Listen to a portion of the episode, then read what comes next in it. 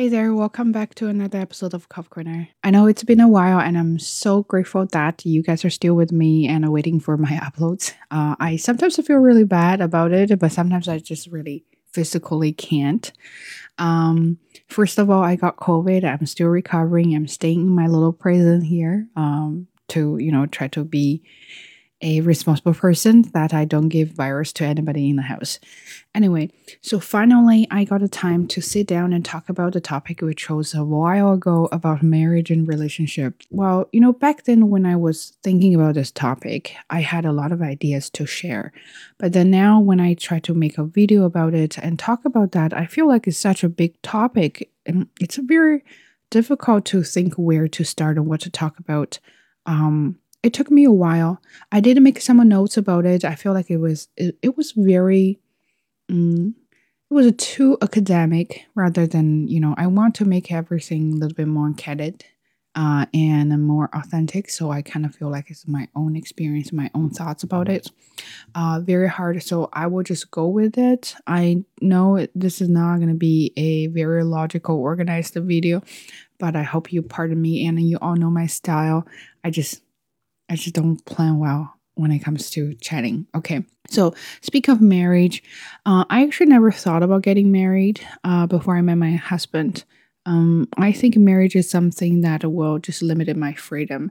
Especially, I fought so hard to get freedom, and then finally, I got away from my parents, got away from those kind of social pressure, and then came here, worked hard to get my own life, and I enjoyed my life very much. I was able to do what I wanted to do within my own uh, ability. But then I felt like if I wanted to get married, that means I had to compromise my life. That means I had to, at some point, sacrifice part of myself. Then I didn't want it. And I was really debating about it. And back then, I was dating my husband, and he had this idea like, of course, we're going to get together.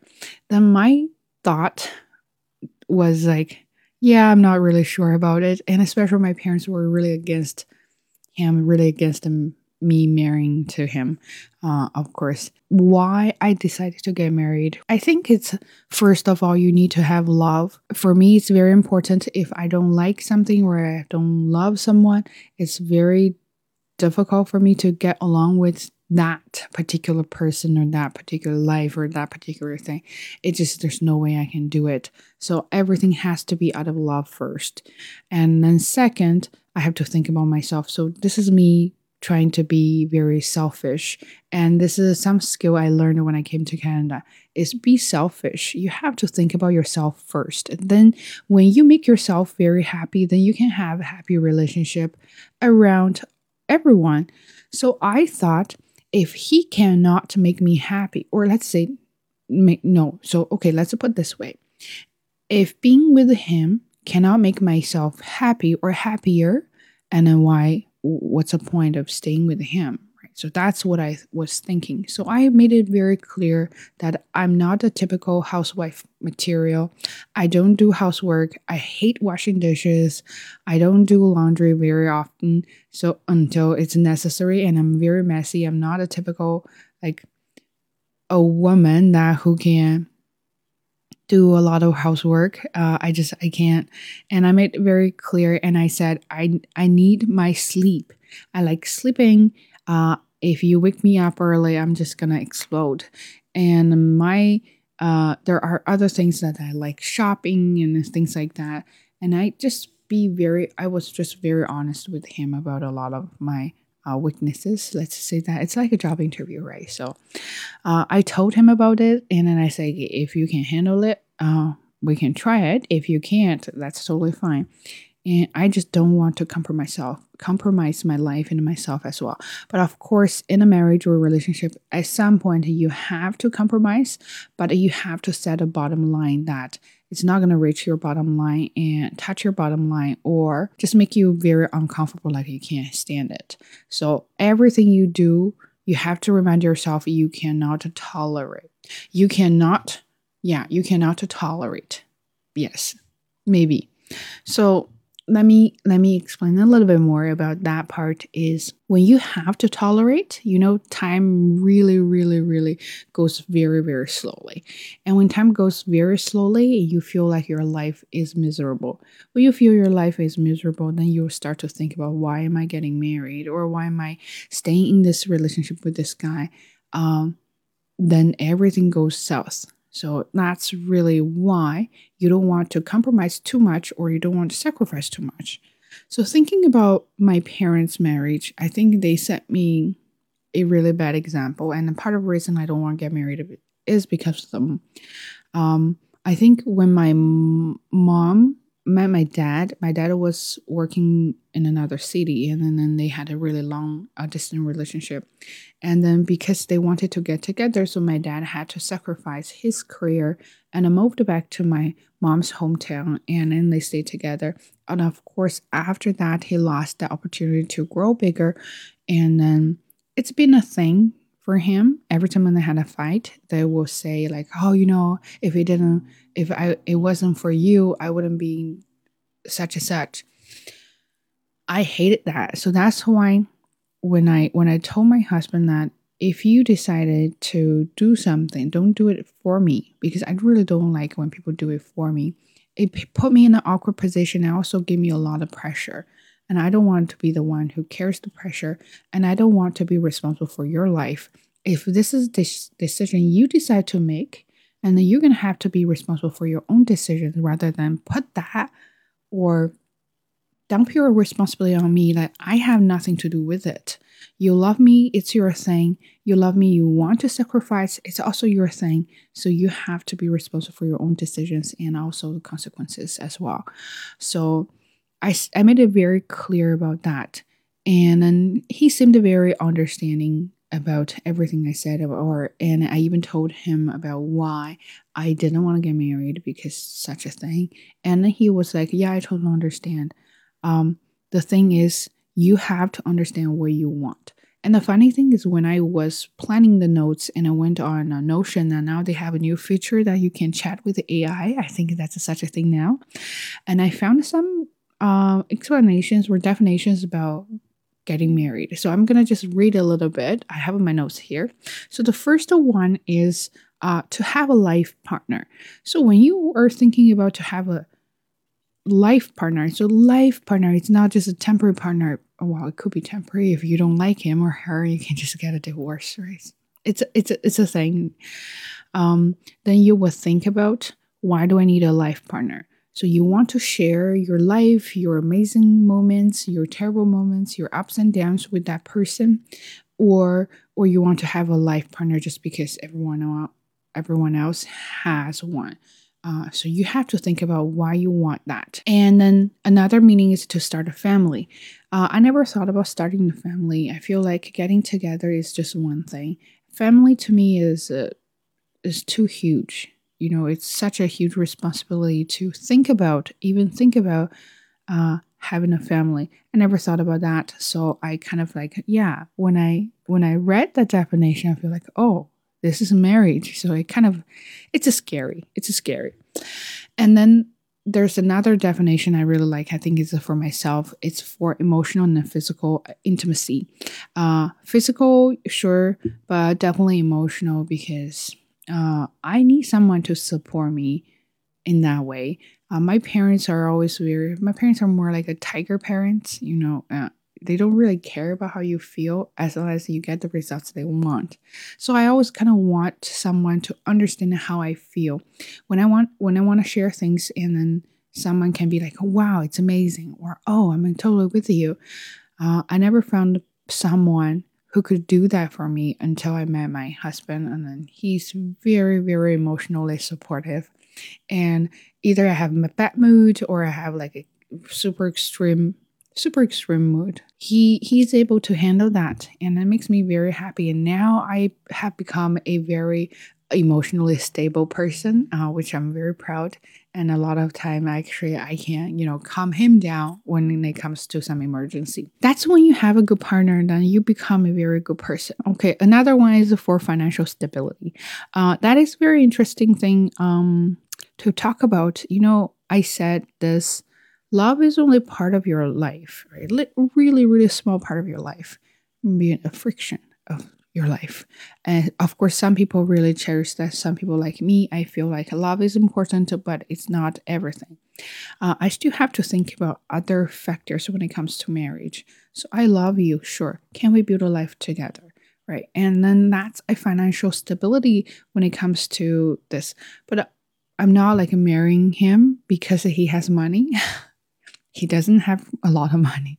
So I think it's the way that he shows me he can he can carry the responsibility and to to you know improve our life together as a team. Uh, that makes me feel very happy. Rather than you know in a lot of relationship or marriage and you're solely relying on one person uh, he or she has to make a lot of money. He or she has to buy a lot of things for you other than you know you guys work together. I went to see his parents and then we started to talk about a lot of stories about them and I was really amazed and uh, inspired by his parents. So when when his mom and dad uh, first got together, so the mom said didn't like the dad side because dad uh, was from a poor family.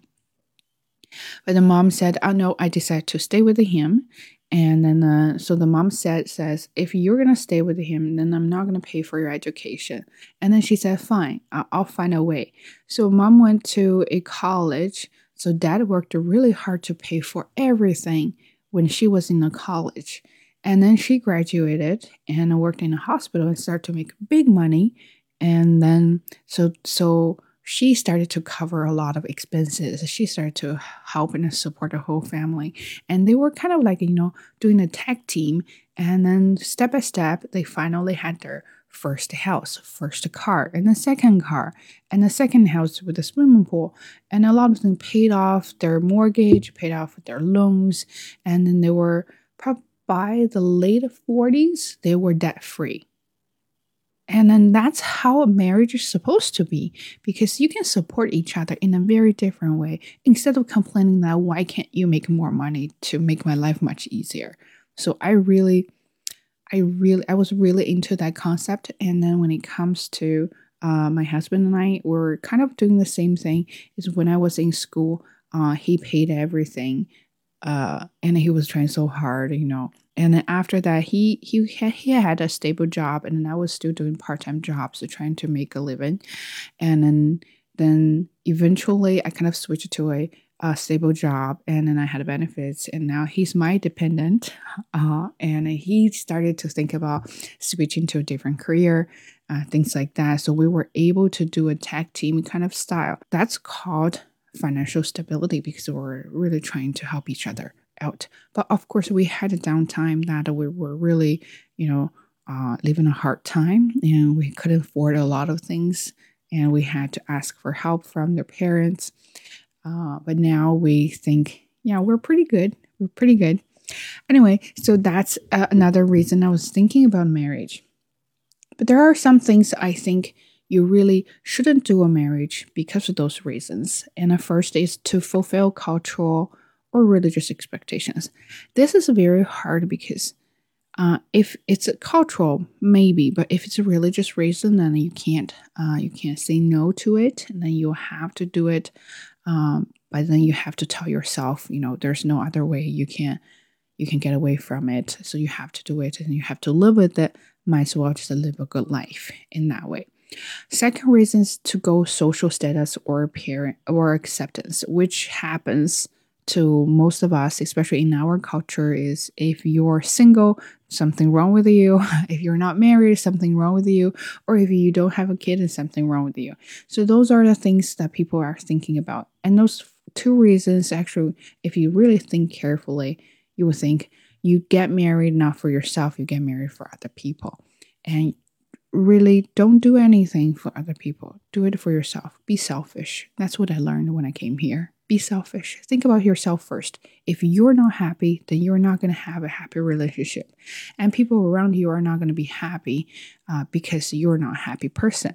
I have another reason uh, that you should not get married is you feel you feel lonely, right? So especially a lot of people or a lot of international students when they're in a, another country fighting so hard for their um, life it can be very very lonely and then if you are thinking about getting married or stay in a relationship to avoid loneliness uh, then that is a really terrible reason to get a relationship because that person you put too much on that person to the point that he's gonna or she's gonna run away from you eventually because she can't or he can't handle that pressure and um, you don't want to be that kind of person to just solely rely on one person. So you think he's a savior and he can help you out. He can you know get rid of your loneliness. But again a lot of things about yourself even though your parents your partners your kids whatever um, you are individual and a lot of things it's just gonna have to be you. Uh, so that is why i think those three reasons should not be the reasons that you want to get married so think about that you know you have to know what you want when it comes to a lot of things not only about marriage relationship or having kid but you kind of have to figure out yourself first but I know it's quite challenging to do so because I don't know what I want, especially if you're really young you don't have much experience. How am I supposed to know? Uh, this is what I want or this is not. The thing is, you know, people like to regret, and it doesn't matter what kind of decisions you're going to make, you're going to eventually regret at some point. Uh, the thing is, you have to become a very responsible person that you know, even though I'm going to make this decision, I'm going to regret at some point. But I'm a responsible person, I'm adult. So I can be responsible for this and I can take care of the consequences. So that's why you have to think clearly to maybe know what you don't want. So let's say I don't know what kind of life I want in the future, but I definitely know what I don't want uh, right now and it kind of in the near future. Uh, I remember when I was in China, I know I'm not going to become a very good wife, right? I can't just uh, go work, come home, cook, do laundry, and serve my husband, that kind of style, then I don't like it. But it is hard to not do that back then because the pressure, the social pressure, right? And a lot of people think you should do this. And especially when I when I went on blind dates, they actually asked me if I can cook or if I I still remember even my best friend said, "Oh, you don't know how to cook. How are you gonna get married?" I was like, "Okay, is that is that condition to get married? Then well, I'd rather not to." Uh, so I know I don't like it. So I was really working hard to get rid of that part so I can have my own life. Then of course I got the opportunity to come here and I start to realize that people have many options and I my life has become very different just because uh this is not what I want. Now I got a chance to try different things to figure out what I want. So that process or that time was very difficult, and you have to have the ability to kind of um, embrace it because if you can't stand it, and you're not going to get to the point that you can figure out what you want. Uh, it it was very dark when I was trying to figure out is this what I want? Is it this guy is the guy, you know. Um, but eventually, you know, I figured it out. Um, another thing, and I kind of mentioned that, is uh, you have to have a strong will, strong mind to fight uh, everybody. If this is the path that you're going to choose to go with, then you have to have the strong mind because what you don't want is you don't want to compromise. If that's if that's the way you go, you don't want to compromise, then you better really don't compromise uh, in the future. Because if you don't compromise right now, and in a few years you feel like, oh, you know, that was such a bad decision, I start to think maybe I just uh, go with it. Uh, I'm getting older, and this like things like that. Uh, and things can go really worse because you already missed a good point. If you decide to not have life like this, then you stick to it if you think it's going to be too hard to stick to it, and then you better start to plan a lot of things right now. You don't want to miss any opportunity because if you want to, so let's say you don't want to compromise right now and you hang it, you hang on to it for a couple years and realize, oh, that was really wrong. And then you want to go back. Remember, you're already two years older, and then things can go really worse unless you're lucky and you can find someone that you really like at that moment. And it, it, anything can happen. I'm not saying this absolute, but to my like in in my opinion, in my humble opinion, I feel like if you waste a few years to become a say I want to be single and then you have to think carefully why you want to be single and can you hang on to that concept for a while till you finally find someone because sometimes you might not be able to find someone for a few years. Can you deal with that? If you say i'm going to be single and then in two years and then you realize that was totally wrong and then you shouldn't do that and now you start to go blind date then you have to realize the reality is people are going to think wow you have, you know, uh, two years wasted, and then you, you go on a blind date, and they're going to ask you about your age and your financial background, and your educational background, and your family, and everything. They're basically doing an interview and a screening when it comes to marriage. And can you stand it? If you cannot stand it, uh, and then you have to find a way to get away with it. If you cannot stand it, but you have no way to get away with it, then you know what? You just have to do it. And you can't complain because that's your choice.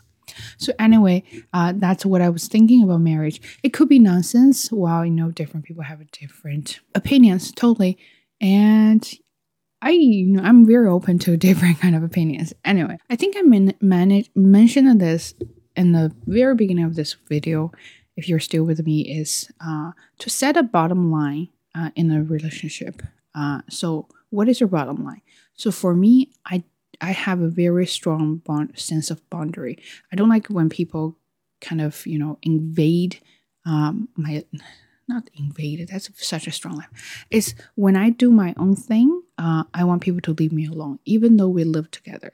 So uh, I need some privacy. I need some private time. And if I'm doing this, I don't want you to kind of get into it and then tell me what to do.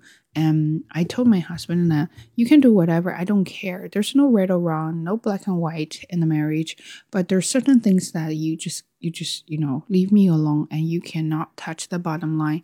If you reach that point, then I'm going to get mad. So you really set the bar low. And then remember, remember, marriage is not about perfection. Marriage is about how you can work with other people, people with another person.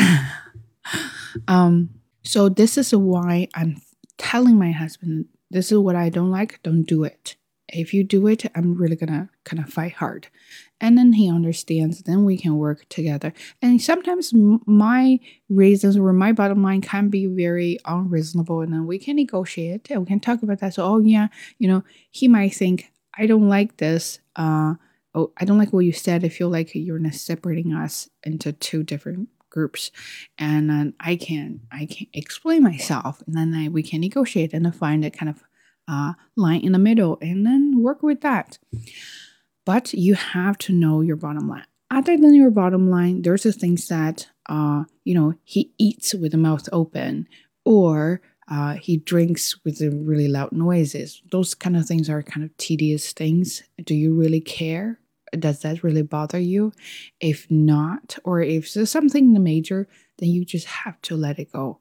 Um, unfortunately, you can't have a, you can't correct your partner all the time. So remember, you're you're getting married with someone that's gonna live with you. You're not getting married with a student that you can correct that student all the time. So that is something you have to really think about.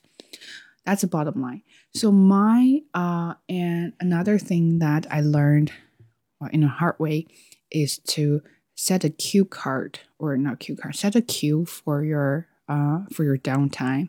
Uh, I'm a very emotional person and, and my husband always says that when I when I explode, I'm like a volcano. He never knows when I'm gonna explode, and then when I explode, uh, it's hard to manage. And he said he's seen me in the very dark side. Uh, and I've gone through anxiety, I've gone through depression, and then, of course, sometimes, you know, the really, really uh, emotional instability there. Um, he's saying a lot. Anyway, so our trick is to have a yellow card and red card. So you know, in the sports or soccer, they give you yellow card or uh, red card to warn you. Uh, that's how we how I learned to warn him that do not talk to me right now because I'm so mad and I could have said something hurtful and I don't want to do that. Remember, words are sharp. Now, once you have the words out, you can't take them back. If you say something really harsh, it's going to hurt someone and you can't take it back because that person will always remember that. And I sometimes forgot. I still remember when my parents said something to me, I can remember forever.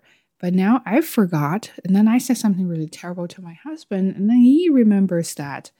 So then I learned this. If we had an argument, or if he does something I really don't like, or he makes me really mad, I can say, okay, I need a few hours. Just leave me alone and do not talk to me.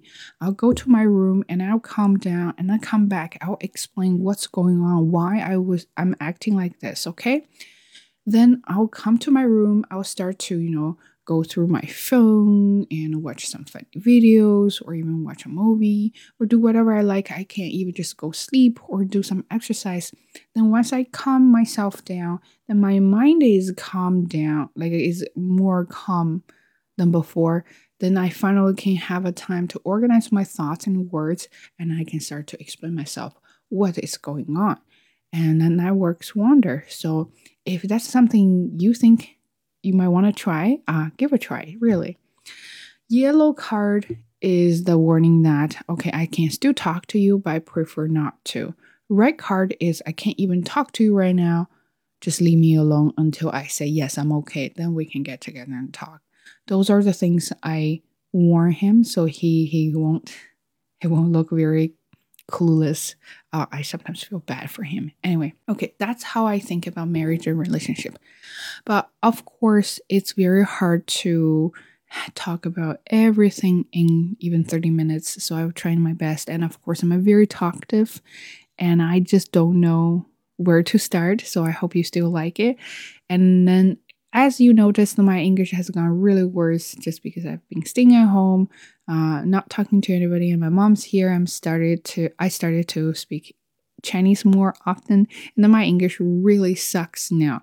So I have made a lot of mistakes in the video, and I hope you pardon me. Um, but yeah, but now I have more time to do videos. So hopefully, I'll see you next time soon. Take care.